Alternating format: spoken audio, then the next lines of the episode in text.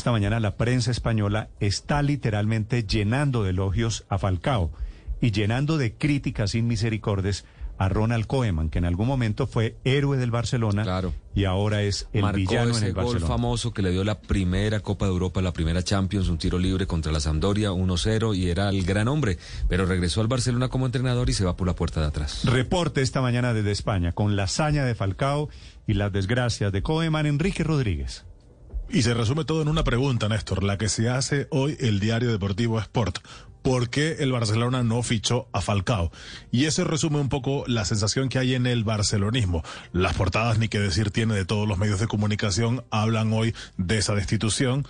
Algunas intentan ser ocurrentes como la de marca El Rayo fulmina a Kuman, pero en realidad todo es destituido. Xavi por Kuman, dice Mundo Deportivo, y el Sport, en todo lo que da la tipografía, Kuman destituido. No ha sido bueno el desarrollo, el desempeño de este que fuera jugador del Barcelona en su equipo, entrenándolo. Pero, como decías, Néstor, como decía también Tito, es sin duda alguno el protagonismo, el protagonismo se lo lleva Falcao. El diario El Mundo señala que Falcao de 35 años y Piqué de 34 se disponían a en un duelo que acabó siendo demasiado desigual, que a Falcao no le hizo falta siquiera correr, le bastó con un recorte que dejó al central de Barcelona a una eternidad de la pelota. Ya sin nadie que le incomodara, Falcao tiró de instinto, ajustó tanto su golpeo con la zurda que Ter Stegen no pudo más que repetir un gesto de impotencia. El diario La Vanguardia, que se edita también en Barcelona, habla ya de el rayo de Falcao. Y es que así se ha convertido ya este equipo. El Rayo Vallecano es ya el equipo de Falcao y así es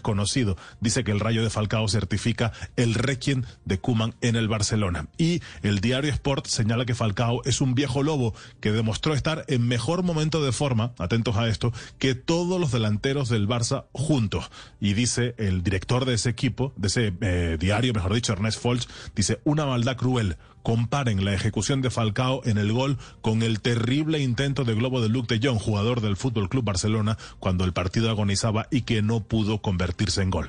En resumidas cuentas, la crisis del Barcelona es una crisis no solo económica, también es deportiva. Ahora se preguntan, eh, se preguntan los aficionados y se pregunta el equipo cuándo llegará Xavi, el próximo entrenador del Barcelona, porque nadie duda que va a ser el próximo entrenador. Para el viernes, para mañana está convocada una rueda de prensa del presidente del Fútbol Club Barcelona, Joan Laporta, donde presumiblemente presentará al que va a ser entrenador de transición entre Kuman y Xavi y seguramente dará algunos detalles más, si es que es posible eso, sobre el fichaje de Xavi. Pero en todo caso, hoy el Barcelona está en un momento triste para su afición, aunque siempre hay consuelo. Y el consuelo es que el Real Madrid no pudo pasar ayer del empate eh, en un partido también que tenía contra eh, un equipo pequeño, contra el Logroñés. Así que eh, una cosa y la otra, contra los Asuna, mejor dicho, contra los Asuna de Pamplona. Así que una cosa y la otra al final acaban compensándose, Néstor. Estás escuchando Blue Radio.